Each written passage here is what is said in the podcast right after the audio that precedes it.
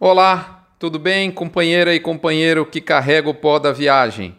Aqui é o Rodrigo Albuquerque e nós estamos no Mini Front para falar do curto prazo maluco da nossa arroba.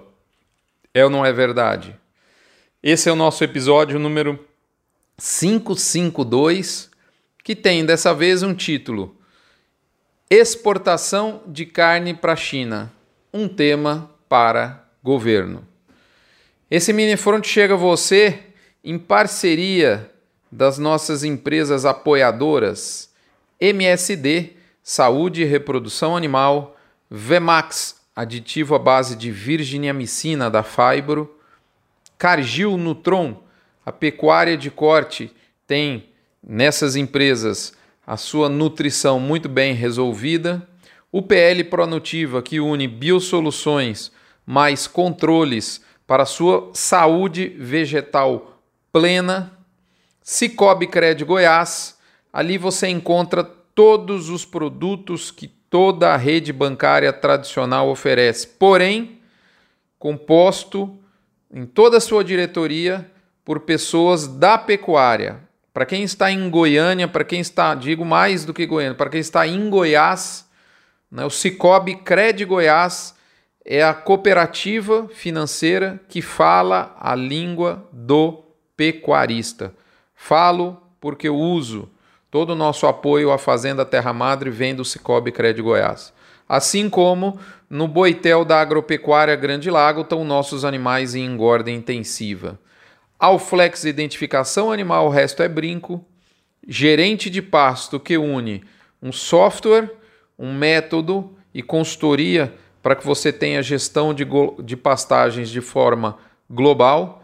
E Asbran, da nossa Bet Chagas, Daniel Guidolin, a associação que dita os rumos da nutrição animal, muito do que você faz na sua fazenda, quem briga por isso, do ponto de vista tributário, do ponto de vista técnico, do ponto de vista de, de legislação, é a Asbran.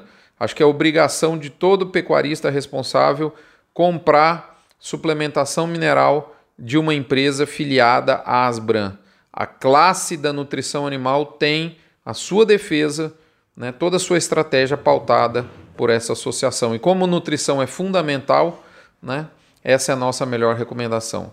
Moçada, mas vamos falar do assunto que é o assunto que está é, incomodando né, é, a gente há semanas, tá certo?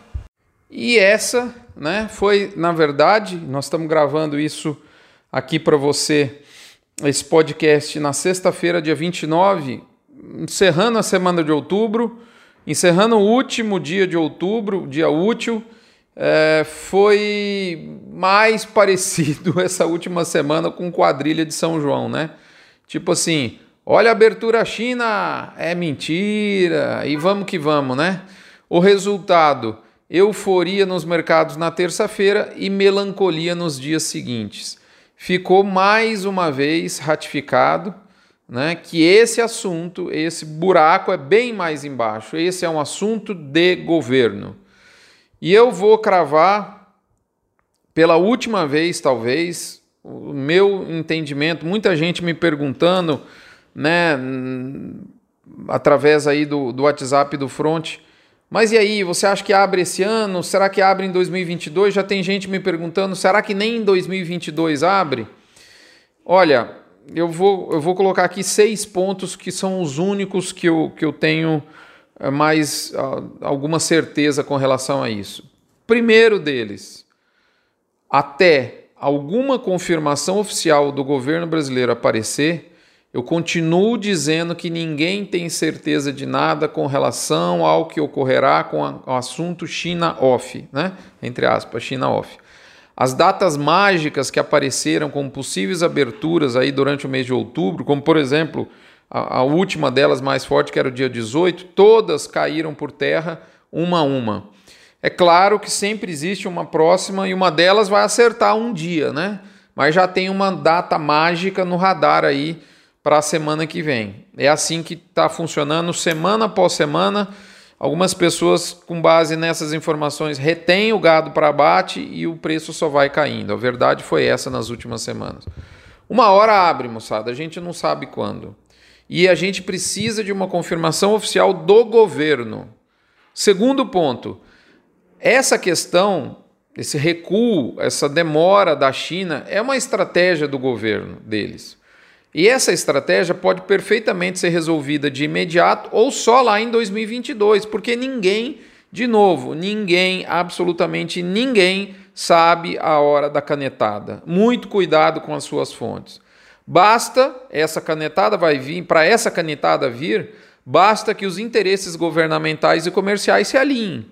A China passa por um momento de crise financeira, um, uma crise energética, imobiliária e agora, no início de novembro, entre o dia 8 e o dia 11, vai ocorrer uma reunião do Partido Chinês, muitíssimo importante, que ocorre raramente. A última foi há 40 anos, para você ter uma ideia. As estratégias da política governamental das próximas décadas serão definidas nos próximos dias. O clima lá está absolutamente tenso. Terceiro ponto: a maioria das sinalizações técnicas e comerciais colhidas nas conversas entre ambos os países não apontam para uma solução de curto prazo, porque aparentemente a decisão vai muito além da questão técnica sanitária. O Brasil tem respondido tecnicamente tudo que lhe é questionado de pronto, mas a coisa não resolve. Quarto ponto: a decisão sobre o estoque de carne certificada antes de 4 de setembro que permaneceu em solo brasileiro, que está no mar e que está em estoque nos portos da Ásia, inclusive da China, continua sendo o que vai acontecer com esses três estoques, de novo, continua sendo muito mais importante do que a data de retorno efetivo da compra, da, da, da, da compra de, de carne pela China. Por que isso? Porque o volume é absurdo de carne envolvida e as particularidades desse produto, processamento, embalagem, atendem ao mercado chinês. Ponto. Quinto ponto: o pano de fundo que justifica essa morosidade no retorno à importação por parte da Ásia são, dentre outras, questões comerciais. Fica claro isso. Né? Tal como a necessidade de suporte governamental chinês à principal proteína chinesa, que é o suíno. Os atuais baixíssimos preços do porco na China são um veneno para o suprimento futuro e a soberania alimentar deles, por desincentivar a produção industrial, que é um modelo que ganhou foco. Então eu diria que toda a atenção do governo e da China hoje é socorrer o filho mais importante. E o filho mais importante né, no assunto proteína para a população é o suíno. Então não dá para a turma que, que, que, que, renovou, investiu bilhões de yuans, né, encarar uma, uma remuneração é, com margens negativas, porque isso pode desincentivar, tá certo? E seria péssimo isso para a China. Sexto e último ponto, tem pontos positivos, eu reforço. Nas últimas semanas, a gente viu um maior envolvimento do governo brasileiro. Quando eu falo maior, não que uma parte não estava envolv... não estava trabalhando, mas é que mais gente do governo está se mexendo. Não só o Ministério da Agricultura, mas mais esferas governamentais. Isso de maneira direta e agora, inclusive, aberta no assunto com uma entrevista da ministra Tereza Cristina. Outro ponto bastante positivo é o forte interesse do importador chinês para que tudo se resolva.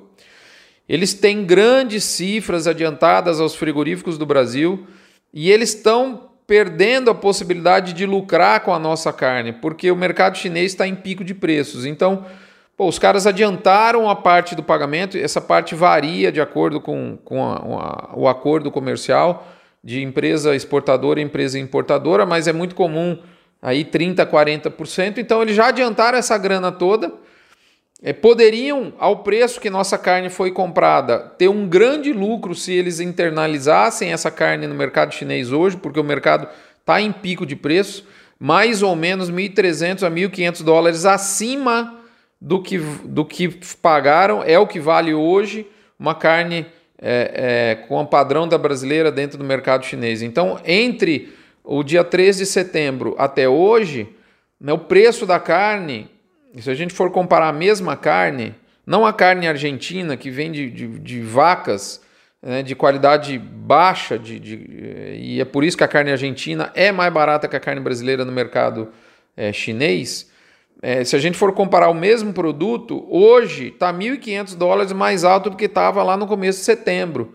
E ninguém gosta de deixar dinheiro na mesa, além, como eu disse, da cifra, do, do volume de dinheiro absurdo que está na mão do frigorífico brasileiro e, por enquanto, o importador chinês não está pressionando para que esse dinheiro seja devolvido. Isso é um ponto bastante importante e sinaliza que o importador tem a esperança de que isso se resolva.